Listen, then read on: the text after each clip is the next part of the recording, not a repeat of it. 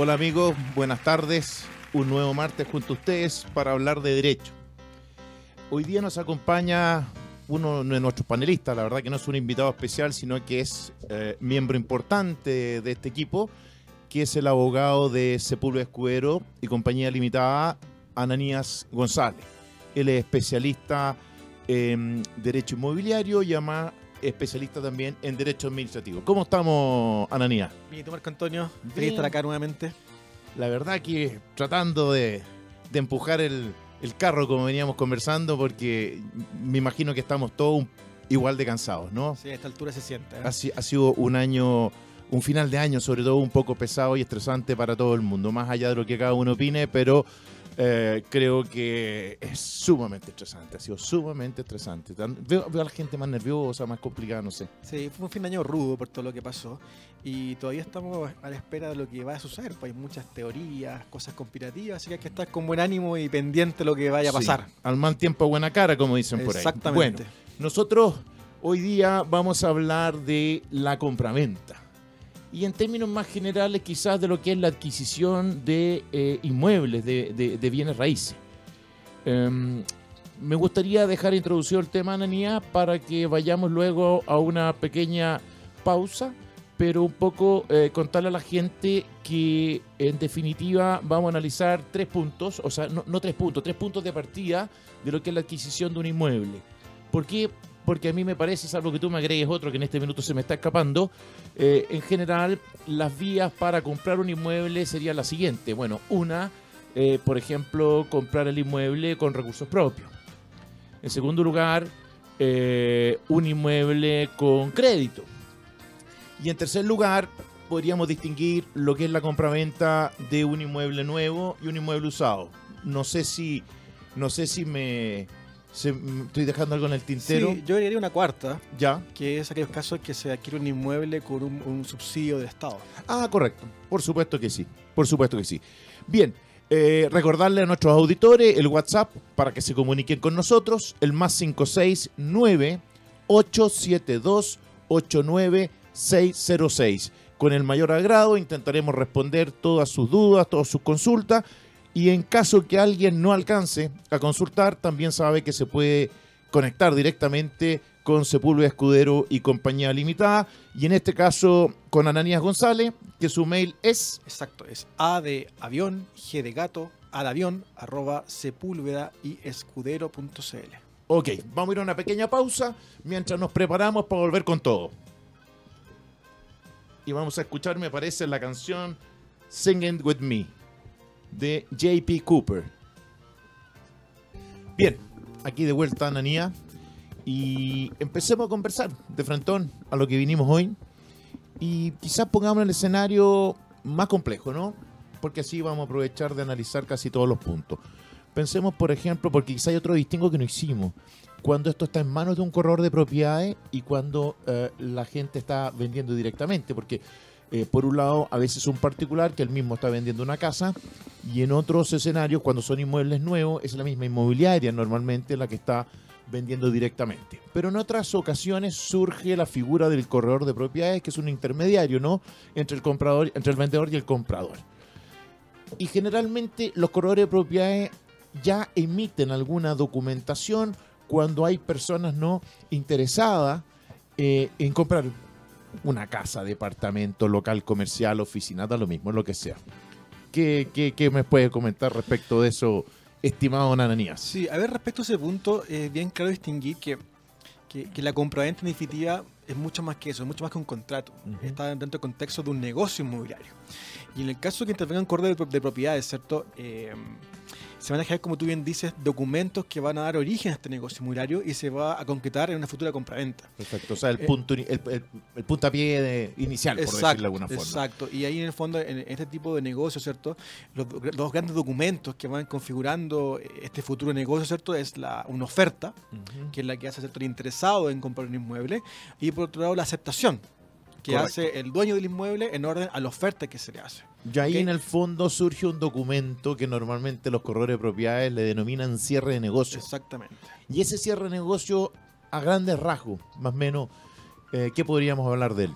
A ver, este cierre de negocio, ¿cierto? Que más bien es una, una elaboración comercial que, que jurídica, porque en definitiva aquí le hablar de una promesa de compra-venta en algunos casos, pero el cierre de negocio, ¿cierto? Como documento... Sí, pero todavía no lleguemos a la promesa, esto es algo más Sí, incipiente, algo, algo previo, más ¿eh? inicial, sí, ¿no? Sí, no, sí entiendo. En el caso del, del cierre de negocio, ¿cierto? Eh, primero que todo tiene que haber una mención al inmueble respecto del cual se está haciendo la oferta de situación. Eh, tiene que individualizarse el inmueble eh, y ojalá también hacer mención incluso a su inscripción en el registro de propiedades con y raíces. Para, Correcto. para individualizar este futuro inmueble que se va a comprar. Evidentemente, el precio es un elemento indispensable en cierre de negocio, la modalidad de pago que sabe este precio y la fecha en virtud de la cual se va a celebrar ya sea la promesa o la compraventa del inmueble. Ya. Y ahora, eh, sí, efectivamente, podríamos decir que esas son las menciones mínimas. Y además, normalmente ahí queda establecido cuál es la comisión del, del, del- Bueno, del corredor sí, también, claro, ¿no? eh, eso, eso va Y está bien, Eso, está bien. eso va sí o sí porque hay que entender que Es un el, el negocio. negocio del corredor. Y ojo, ahí también algunos cierres de negocios se, se, se llega incluso a estipular una suerte de multas en caso de incumplimiento. Las Bueno, que son un poco más elaboradas, diría yo. Sí, no, pero yo diría que eso, eso es esencial, porque en definitiva, eh, la pregunta es la siguiente, bueno, ¿qué pasa si yo no cumplo con ese cierre de negocio? Y en ese cierre de negocio normalmente a las partes se le da la oportunidad de retractarse, por decirlo de alguna forma, o de retirar, ¿no es cierto? oferta. Retirar la oferta o retirar la aceptación, pero claro, se les aplica una multa normalmente que no es tan grande, que es bastante más baja. Muchas veces se firman pagaré, otras veces hasta quedan cheques, ¿no? Exacto. Y que se señala obviamente que si alguien se retracta, se echa para atrás, en definitiva, eh, queda beneficio no Eh, de, la parte Del que digamos, cumplió, o que estaba- o que estaba ya no que el- claro, que quería seguir adelante con el negocio. Pero si algo importante en ese cierre de negocio, como tú muy bien dices, Ananía, eh, si es que no se fija la época, la celebración del contrato de compraventa, sí se fija la época de celebración muchas veces de un contrato de promesa de compraventa. Entonces la pregunta obvia es la siguiente. ¿Por qué en algunos casos se firma promesa de compraventa y en otros casos derechamente se firma el contrato de compraventa? ¿Qué hace que aparezca este documento llamado promesa y no aparezca de inmediato o en un plazo razonable el contrato de compraventa, que es el contrato definitivo? Ya, a eso puede obedecer a, yo diría que a distintas variables, pero quizás la más importante sería eh, la disponibilidad de recursos Esa, por, la par- típica. por parte cierto del, del futuro comprador. Eh, también puede darse el caso, por ejemplo, de que se requiera eh, contar, relacionado con el punto 1, se requiera contar con un financiamiento de parte de un banco o una institución financiera. Y en ese caso, ¿cierto? Hay que pasar a una, a una promesa de compra-venta para, eh, para que el banco, ¿cierto? Intervenga en este futuro negocio. Claro, mientras se tramita el crédito, por así decirlo, en términos y- bien, bien y obviamente generales, el ¿no? banco, ¿cierto?, que va, que va a pedir para efectos de iniciar esta, esta evaluación, ¿cierto?, tanto de la persona como del futuro inmueble, va a pedir una póliza de compraventa para darle seriedad a que el negocio tiene algún grado de, de certeza. Sí, y además las partes tienen que celebrar el contrato de promesa porque es una forma ya no solamente de darle seriedad, sino que dejar amarrado el negocio. Exacto, es un punto interesante, Marco Antonio, porque en el caso, por ejemplo, de- del, cierre de negocio, es comilla para sacarlo del comercio, ¿ok? Pero ya la promesa, al ser por definición, un contrato preparatorio de la No, y ahí las multas son La grandes. además. compraventa, ahí sí se encuentra regulado, ¿cierto? Y ahí las multas ya son bastante más serias o dolorosas para el, para, Sí, para el que ahí duele más echarse para atrás. Exactamente, ya duele más porque también duele más porque hay todo un procedimiento que ya se ha iniciado. O sea, ya hubo una oferta, hubo un cierre de negocio, eventualmente hubo que incluso puede haber existido algún abono de parte del, del, del sí, comprador. sí. Por tanto, tiene que ser un tema más serio y aquel que esté, eh, o aquí por causa imputable o no a él, no pudo cumplir, va a tener cierto que eventualmente pagar alguna multa. Correcto. O sea, por decirlo en términos como bien sencillo ¿ah? y no de, de cátedra de derecho civil, podríamos decir que la reserva, o sea, la- la- el cierre de negocio podría ser un equivalente a lo que la gente entiende por reservar algo, ¿no? Exactamente. Una reserva, por decirlo de una forma, en forma muy sencilla. En cambio, ya cuando estamos celebrando un contrato de promesa, bueno, su nombre lo indica, es un contrato, es decir, las partes quedan vinculadas, las partes no solamente eh, tienen derechos, sino que surgen obligaciones. Y el cumplimiento de esas obligaciones se ve, se ve reforzado entonces por la aplicación de multas que ya no son tan bajas. Sí. ¿ah? Muchas veces son bastante altas. Sí, es un tema también interesante porque eh, en general uno ve en la práctica que, que las personas, ¿cierto?, toman con mucha liviandad la promesa de compra-venta. Qué buen punto. Con mucha liviandad. Qué buen punto. Y, y hay veces que a uno en, en el ejercicio profesional le llegan promesas que a uno le dan ganas de llorar. Dan ganas de llorar por cuanto no, no, pero de partida no cumple con ningún requisito legal, formal. Y en segundo lugar, tampoco acautela los intereses de un cliente. Y a veces peor, de ninguna de las dos partes. Tú tienes toda razón, porque en el fondo, si lisa y llanamente pasamos a negociar el contrato de compraventa, súper fácil. ¿Firmo o no firmo? Exactamente. Y a lo más, si es que hubo una reserva a un cierre de negocio, bueno, es bastante bajo, ¿no? Normalmente en la práctica comercial eh, del corretaje de propiedades lo que se pierde. En cambio, es tan cierto lo que tú dices que el contrato de promesa contiene el negocio completo. Totalmente. O sea, el contrato de promesa entonces contiene lo que va a decir el contrato de compraventa, pero además regula todo aquello que va a suceder mientras ese contrato no se firme. Exactamente. Y a mí también coincido plenamente contigo que, eh, que es mucho más importante que un abogado, un especialista, un experto, alguien que entienda, revise el contrato de promesa, porque una vez firmado ya casi no hay pie atrás, ¿no? Exacto. O y si te echas atrás, te va a costar caro.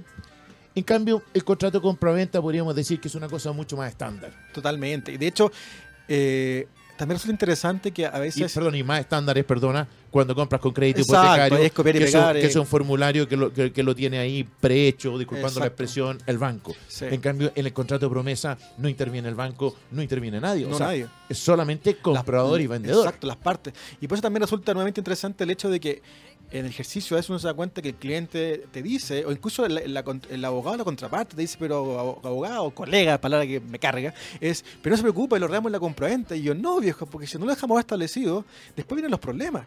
Y por lo demás, si va a cambiar muchas condiciones en la promesa, en definitiva, es otro contrato. Así es. Entonces eso tiene que quedar regulado. No, no, pues sí, efectivamente, o sea, bueno, de hecho, lo dice no solamente eh, lo- los, prácticos, por decirlo, lo- por, por- por- por decirlo de alguna forma, sino que en definitiva a uno cuando le enseñan a la universidad le dicen, mire, la, diferencia entre la promesa y la compraventa es nada más que lo siguiente, o sea, donde dice prometo comprar, ahora va a decir compro, y donde prometo vender, va a decir vendo. Exactamente. Por lo tanto, no solamente queda regulado ahí el contrato, co- lo que va a ser ese contrato de compraventa, pero yo insisto, también regula todos los problemas que pueden haber en el tiempo intermedio, porque en el tiempo intermedio, por algo se está celebrando una promesa, es porque no ha podido celebrarse el contrato de compraventa.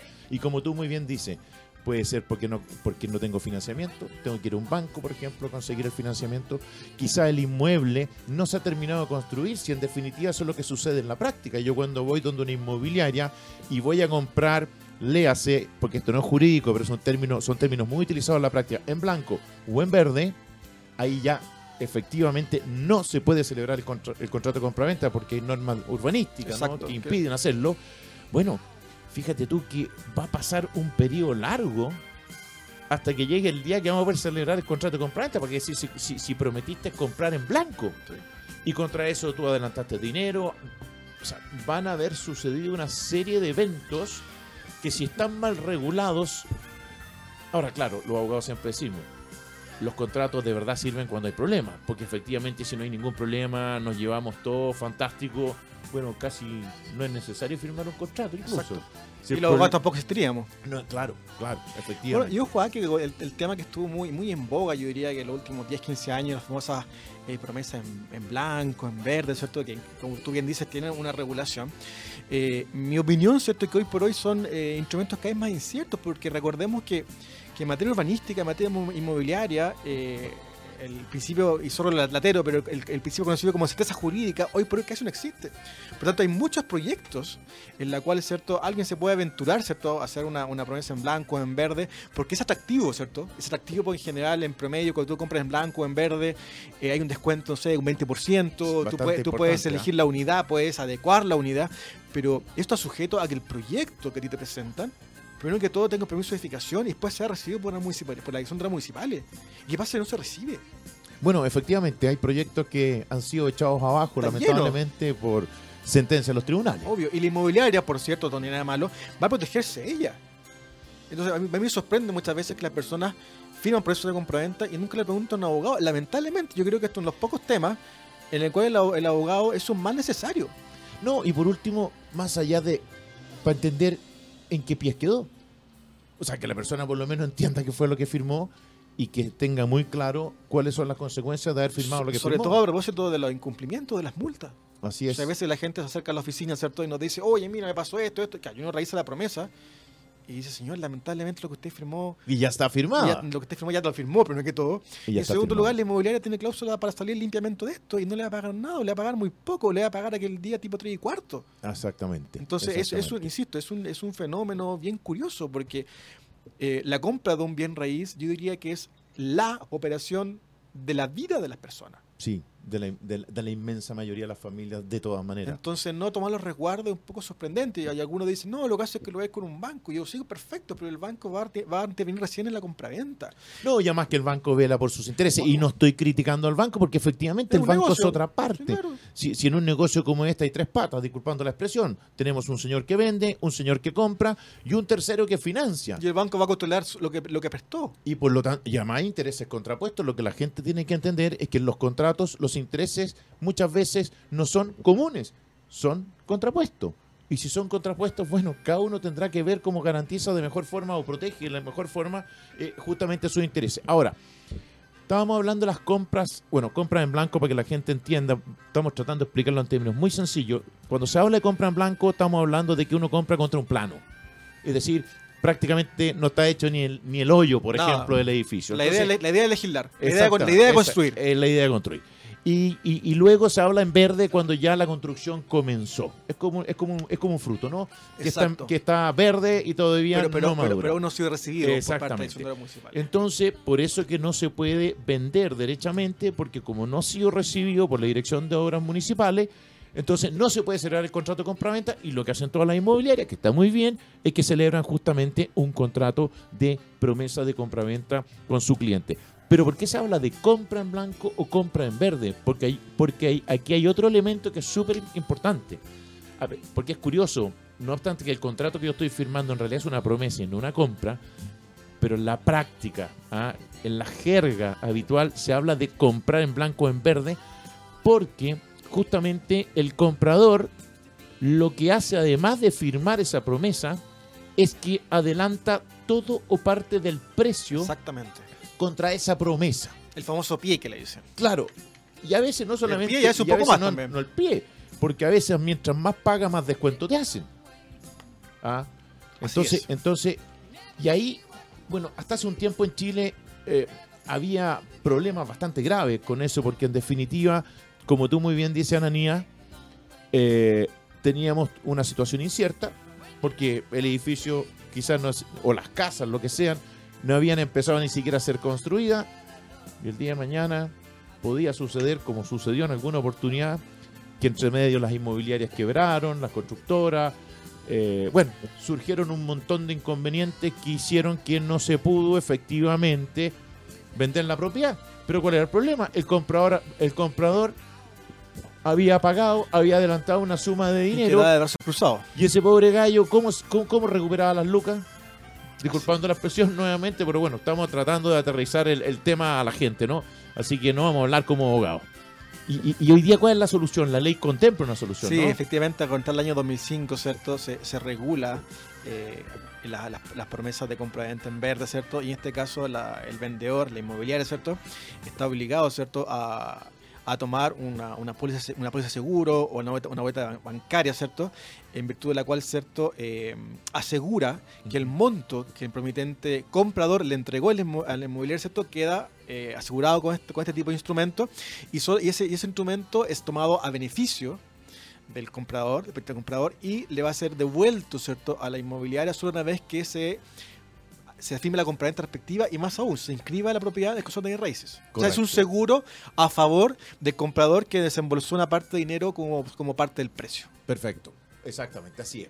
Es decir, hoy día, este, que en realidad, insisto, en la práctica hablamos del comprador, pero jurídicamente es un promitente comprador, y justamente esta persona que ha comprado en blanco o ha comprado en verde, y que justamente ha adelantado una suma de dinero, se le garantiza la devolución de ese dinero en definitiva, si es que eh, el día de mañana, por alguna razón extraña, el inmueble que esta persona está comprando no es inscrito en el conservador de bienes raíces a su favor.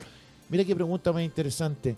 ¿Y por qué contra la inscripción en el conservador de bienes raíces y no con la firma de la escritura de compraventa en la notaría. Sí, claro. Porque la gente dice, oye, pero si mire, yo ya compré un inmueble. Claro, y mucha gente se siente dueño ya con la firma de la escritura de Claro, compraventa, claro, porque, mire, fui donde el notario, un notario me atendió muy bien incluso, a una notaría preciosa, ah, yo pagué incluso, desembolsé lo que, lo que quedaba, por lo tanto, si compré, soy dueño. Claro. ¿Qué pasa ahí? Sí, lo que pasa es que eh, en nuestra legislación, ¿cierto? El, el comprador se hace dueño con la inscripción, ¿cierto? De la escritura de compraventa del consorcio de raíces. Antes no es dueño. Exactamente. Y solo a partir- Y eso, y eso es algo que no sucede en todos los países. Lo que pasa es que nosotros crecimos así y nuestro sistema registral, eh, bueno, eh, contem- lo contempla de esa forma. No nos vamos a poner a explicar por qué sí, por qué no, si es bueno, es malo, más o menos, pero sí es súper importante que la gente entienda, entienda que mientras no se practica la inscripción en el conservador de bienes raíces, ellos no son dueños, no son dueños. Por lo tanto, yo debo estar protegido hasta, por lo menos, que se inscriba el inmueble Ah, a mi nombre en el conservador de bienes raíces. Así porque es. recién ahí me hago dueño. Es decir, cuando yo voy a la notaría, firmo la escritura de compraventa, yo no soy dueño. No soy dueño. Mientras esa escritura no se inscriba en el competente conservador de bienes raíces. ¿No es Y, mucha gente se relaja, ¿no? Si ya firmé la escritura de compraventa. Y ojo, que entre que se firme la escritura de compraventa Y que y- se inscriba. y puede pasar mucho tiempo, porque recordemos que gran parte de las operaciones son con un banco. Así Y los bancos se demoran en firmar. Se demoran en firmar por un tema de volumen, de, de tiempo. y entre medio pueden y entre medio pueden pasar cosas. suceder cosas que impidan la inscripción. Sí, bueno, claro. es- de eso vamos a hablar eh, a, a vuelta de esta pausa. ¿ah? A vuelta de esta pausa, solamente recordarle a la gente que sus consultas, sus preguntas, pueden hacerlo al WhatsApp más 56 9872 89606. O también nos puede llamar al más 56 22 979 8392. Bien amigos, nuevamente de vuelta y con varias inquietudes, Ananía. Ah, pero siempre se me olvida, el máster me, me- me- me va a retar, el WhatsApp. Más 56 9872 89606. Y si quedan eh, preguntas, dudas, bueno, también se pueden comunicar con Sepúlveda Escudero y Compañía Limitada. Recuerden que la página web es www.sepulvedayescudero.cl. Ahí podrán aclararse vuestras dudas o también si ustedes necesitan asesoría jurídica se les podrá brindar por abogados especializados. Bien, Ananía, decíamos recién que en Chile tú no te haces dueño mientras no practicas la inscripción en el conservador. Y ahí surge otro documento que se llama las instrucciones notariales. ¿Qué podemos hablar de las instrucciones notariales para que la gente entienda justamente a qué función cumple, en qué rol cumple, qué protege, etcétera? Como tú bien dices, las instrucciones del notario, notariales, están estrictamente eh, relacionadas con que el inmueble, ¿cierto?, sea inscrito a favor, ¿cierto?, del, del comprador, eh, libre de, de hipotecas y gravámenes, salvo, por cierto, las que puede tener el inmueble, en el caso de estar inserto una copropiedad, el reglamento de copropiedad, y en el caso de que se compró con un crédito hipotecario, va a estar la hipoteca, ¿cierto? Lógico, la hipoteca del banco que está financiando el precio, ¿no? Exacto. Entonces, al momento, ¿cierto?, de, de- de comprar un inmueble, eh, sobre todo cuando está relacionado con un, con un crédito hipotecario, eh, lo aconsejable siempre, siempre va a ser dejarle un documento al banco, o sea, al, perdón, al banco, al notario, el cual en su carácter ¿cierto? De, ministro fe, ¿cierto? va a ser el encargado de dar cumplimiento a la misma. Ahora, ¿en qué consiste esta instrucción? En general, Pero perdón, ¿por qué Ananía solamente si, si, si, si interviniese un banco y si fuese una compra directa? Es decir, tú me estás vendiendo tu casa o tu departamento y resulta ser que yo te lo voy a pagar al contado. Al contado. no, no, no, hablaba del banco que el banco también interviene y puede intervenir en la operación. Sí, pero, Pero, también, pero pero, pero- primero pero veamos también puede, poco- sí, también puede hacer el caso, y de hecho es lo aconsejable, de cuando se va a comprar, ya sea de contado o a través de un banco, dejar, ¿cierto?, el, el pago del precio sujeto a lo que se paga en notaría, por Exacto, decirlo de alguna forma, para que la gente entienda. Porque por eso yo te pregunté, y perdona que te interrumpa, Ananía, y, y por eso que hay que distinguir. Porque claro, es distinto cuando yo comprador estoy pagando con recursos propios, que ahí seguramente va a quedar, no seguramente, con toda certeza, se va a dejar el 100% del precio retenido en la notaría. Exacto, a través, de un documento que puede ser un cheque, un vale vista, un Claro. depósito a plazo. En cambio, cuando financia el banco, normalmente lo que se deja retenido en notaría es justamente la parte que no financia el banco. Exacto, Porque recordemos, amigo, que el banco le paga directamente al vendedor. así es. ¿no es cierto? Por lo tanto, no es que quede el crédito, el financiamiento bancario eh, con instrucciones en notaría, sino en el fondo eh, es una protección a aquella parte de dinero que el comprador paga directamente. Exacto. De hecho, en el caso del banco, el banco va a pagar contra inscripción y ahí va, ahí va a corresponder, ¿cierto?, al, al- al comprador y al vendedor hacer la gestión ante el banco para que el banco libere, ¿cierto?, el- el- la parte del precio que eh, prestó. Perfecto, pero volvamos a la instrucción. Entonces, eh, ¿quién es el más preocupado normalmente de, de protegerse con las instrucciones? El más preocupado siempre es el comprador. ¿Por qué? Porque com- Aunque lo repitamos, Sí, pero ¿por porque, qué razón? porque el comprador, como bien dijimos antes, del, antes del, del break, ¿cierto? El comprador solo se hace dueño una vez que se encuentra inscrito el inmueble a nombre de él. Y puede ser el caso, ¿cierto? Que como consecuencia del estudio que se haga el caso de raíces, que la, la inscripción presente problemas. Correcto. Por ejemplo, que no se pueda practicar la inscripción. Incluso más podría suceder, Ananía, que no es que hayan problemas propiamente tal con las inscripciones o, o con la escritura, porque también de repente uno puede cometer algún error en la escritura de compraventa, lo que puede dificultar la inscripción. El que no se puede inscribir no significa que nunca se va a poder inscribir, Exacto. porque Se afortunadamente... puede subsanar que sale error. Claro, hay una serie de cuestiones que son subsanables. Y Si el problema es cuando son hay- hay- insubsanables. Claro, hay casos más dramáticos, por ejemplo, la propiedad puede estar inscrita a nombre de otra persona. Y ahí en el fondo tú puedes hacer un- un- una clase, o sea, un, programa como de ocho horas, ¿cierto? Del tema de la doble inscripción, y que Las puede ser el caso. inscripciones, Sí, sí, no, ese, ese es un problema muy complejo, pero bueno, eh, ya, ya hablaremos de él. Ahora, no es fácil hablar de eso. No, es un eh, tema súper- un tema muy técnico. Pero volviendo al tema, Ananía, eh, entonces, la instrucción notarial fundamentalmente eh, protege al comprador, porque el comprador, el comprador eh, deja también con, con- con- con el acuerdo ¿no? del vendedor, el vendedor, porque las instrucciones son firmadas por ambos, Exacto, ¿no? por emanando- emanando comprador. acuerdo a las partes. Son ambos lo que le otorgan la instrucción al notario, pero ¿para qué? Justamente para que el precio quede retenido en la notaría, todo parte del precio quede retenido en, la notaría, para que una vez recién que se inscriba en el conservador de bienes raíces la propiedad a nombre del comprador, libre de gravamen, etcétera, etcétera, etcétera, salvo los que tú ya comentaste, que sé yo, la hipoteca favor del banco, el reglamento de propiedad que es propio, etcétera, etcétera, de la copropiedad inmobiliaria, recién ahí entonces el vendedor puede ir a la notaría Con los, con los documentos respectivos que toca el conservador. retirar, ¿no? Exacto. Y ojo, incluso eh, en la práctica, por un tema de seguridad, los notarios guardan los valeristas o los cheques, ¿cierto?, en una caja fuerte en el banco. Sí. Por tanto, en la práctica lo que hay que hacer es ir a avisarla. Pero en la práctica. Ananía, ¿es frecuente hoy en día que se utilicen cheque? No, muy poco. Imposible. casi. Sí, no, casi, Casi, no o digo sea, imposible. el- el- Mucha el- hay mucha confianza entre las partes. una Sí, no, Normalmente, ¿cuáles son los Lo, documentos lo normal, que se lo normal es un, es un depósito, ¿cierto? Eh, un depósito o un vale vista. Vale, vista, se ¿cierto? Tomado, mucho, ¿no? ojo, tomado a nombre del, del vendedor, Ujú. endosado en blanco. Tomado nombre del comprador, perdón. Perdón, del comprador endosado en blanco, ¿cierto? Para Claro. que el notario, una vez que se le acredite el cumplimiento de las instrucciones, el notario mismo practica el endoso. Eso es para proteger, evidentemente, la operación. A mí siempre me ha impactado la tranquilidad, y esto, y esto más bien es una alabanza, no es una crítica, a los notarios con, eh, justamente reitero, la tranquilidad que aceptan este tipo de instrucciones, porque imagínate, deja endosado en blanco un documento por millones de pesos, por millones de pesos, y sabemos que el día de mañana cualquiera que robe, por ejemplo, ese documento puede cobrarlo, porque en definitiva queda al portador, en buenas Exactamente. cuentas, queda al portador. Al endosarlo en blanco. Exactamente. No, a mí me impacta. Sí, hay, hay- hay sinceramente. un, tema de ner- nervios de hielo y nervios de acero. Sí. Sí. Por lo mismo lo guardan en cajas fuera. O sea, de hecho, antes entiendo. No sé, A propósito, perdón, ¿qué es endosado? Perdón, es que te tengo que interrumpir. ¿Qué es endosado en blanco?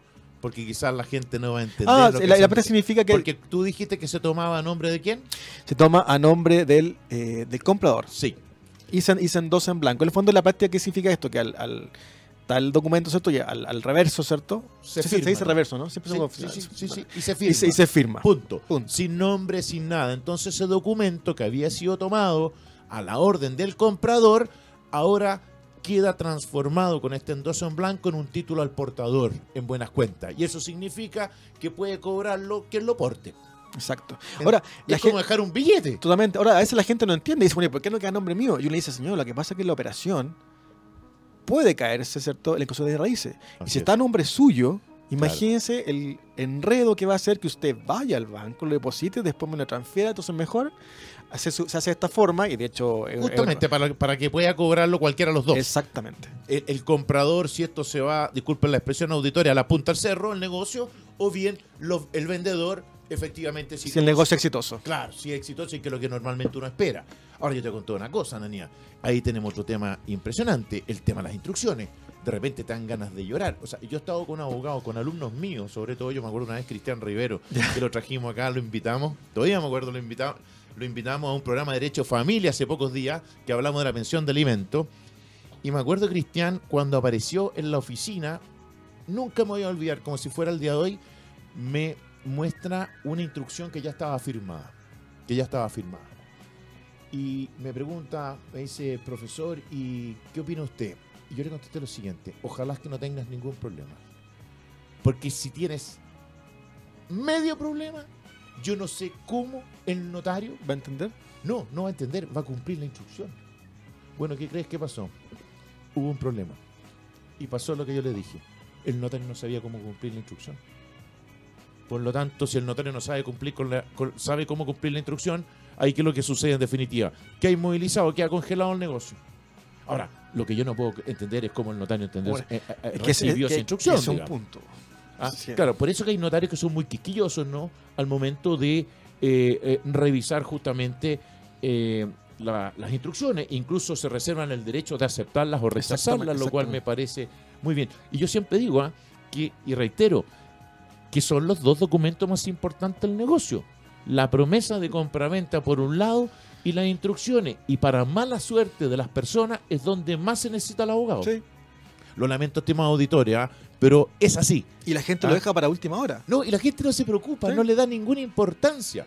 Y resulta así, yo le digo, mire, oye, en ese papelito que puede tener una página y media, ahí está retenido el precio de compraventa. Es decir, está todo el negocio concentrado en, dos páginas. Y si usted esto lo redactó mal, de verdad que nos pillan confesados. Como el caso que contaba de nuestro amigo Cristian Rivero, que justamente ah, le sucedió lo que yo le advertí que le podía llegar a O sea, que no quería que le llegase a pasar. Ahora, un tema sumamente relacionado también. Eh, ah, también quería agregar algo que no es menor. Unas razones también por las cuales a veces no se puede inscribir, no se puede inscribir y esto no es algo infrecuente, es que justamente entre la firma de la escritura de compraventa en notaría y la inscripción en el conservador de bienes raíces, por eso que el precio, insisto, en ese momento está descansando la notaría con instrucciones notariales, puede caer un embargo en contra del vendedor y de repente es complicado explicarle a las personas, oiga, pero si yo compré ayer en la notaría, sí, pues señora, porque usted no es propietario, señor, usted no es propietario. ¿Por qué? Porque si entra un embargo, en ese momento el inmueble está inscrito a nombre del vendedor. Es decir, puede aparecer un acreedor y embargarle el inmueble al vendedor. Y como no ha sido hecha la transferencia todavía, es decir, no se ha inscrito en nombre del comprador, ¿qué es lo que va a pasar? Va a rebotar como pelota de básquetbol la escritura de compra-venta porque como va a estar inscrito un embargo... Exacto, ya está fuera del comercio. Exactamente.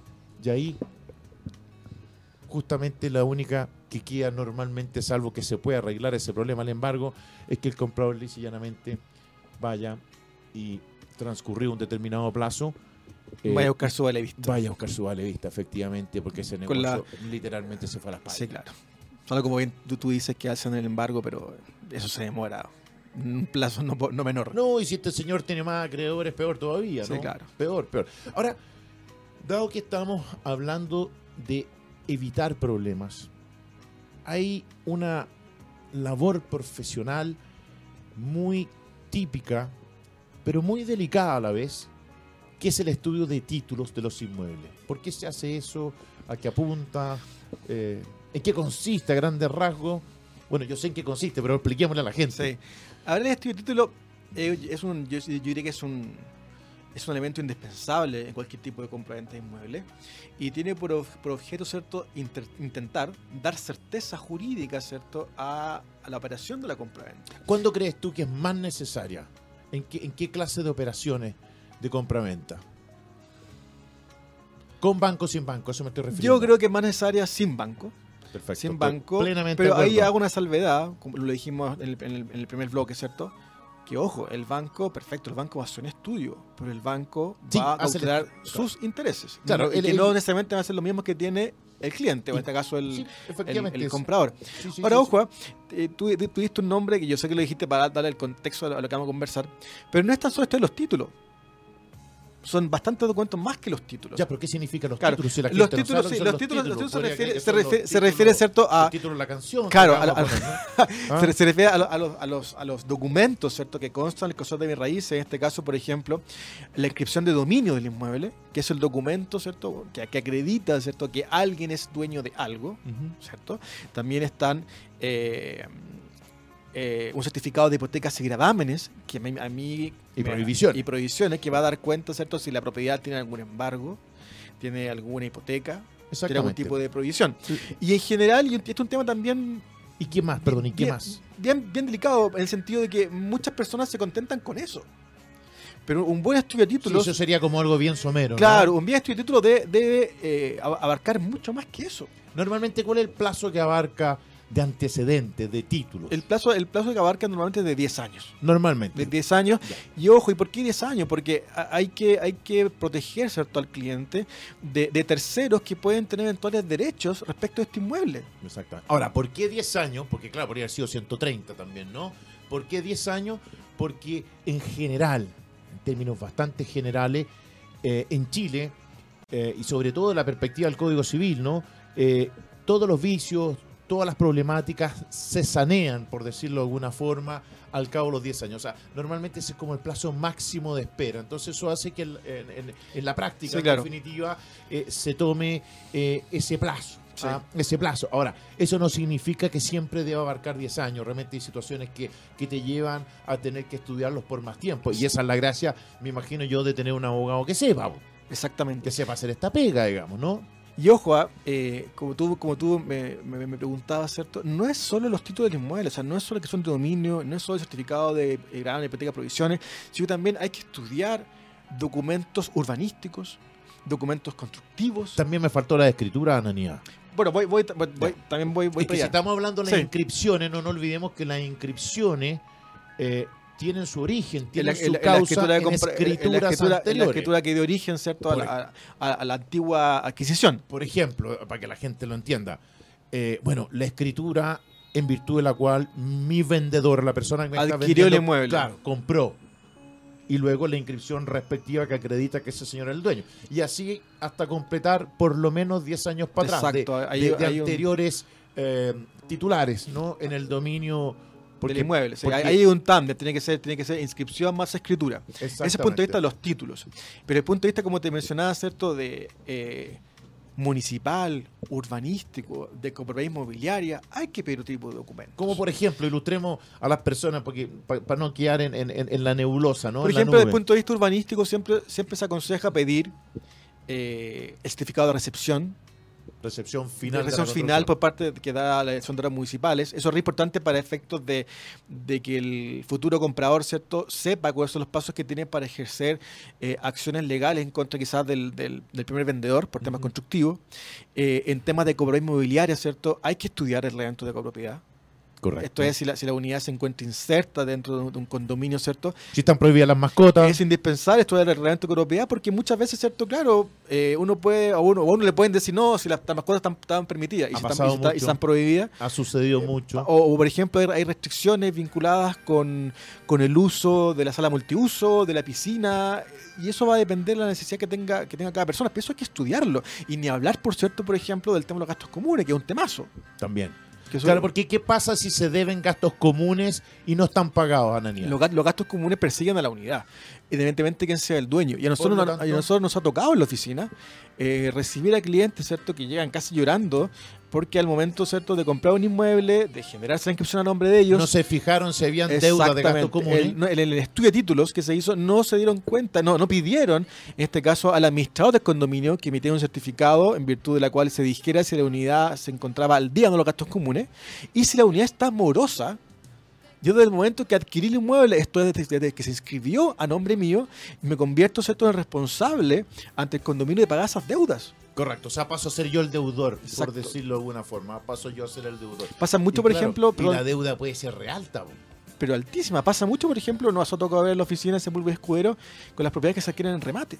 Muy típico, claro. En las bases de remate son muy pocas las veces en que se, Y también deben contribuciones y también. de- bueno, y hablar Y también tienen de, deudas de contribuciones. Pero fíjate que ojo, las constituciones están un poco más, un poco más, entre comillas, controlado por obligación que tiene el notario, ¿cierto?, de pedirle las, las contribuciones. O sea, hay un filtro re importante. Y el conservador también. Y también el conservador te los pide. porque el conservador no inscribe si hay deudas exacto. de contribución. Pero en el caso de los gastos comunes, que pueden ser deudas, como tú bien dices, re importantes, tanto y- o superiores que las contribuciones, el comprador, insisto, de que se convierte en dueño, es el responsable legal en virtud de lo que está esa ley de copropiedad.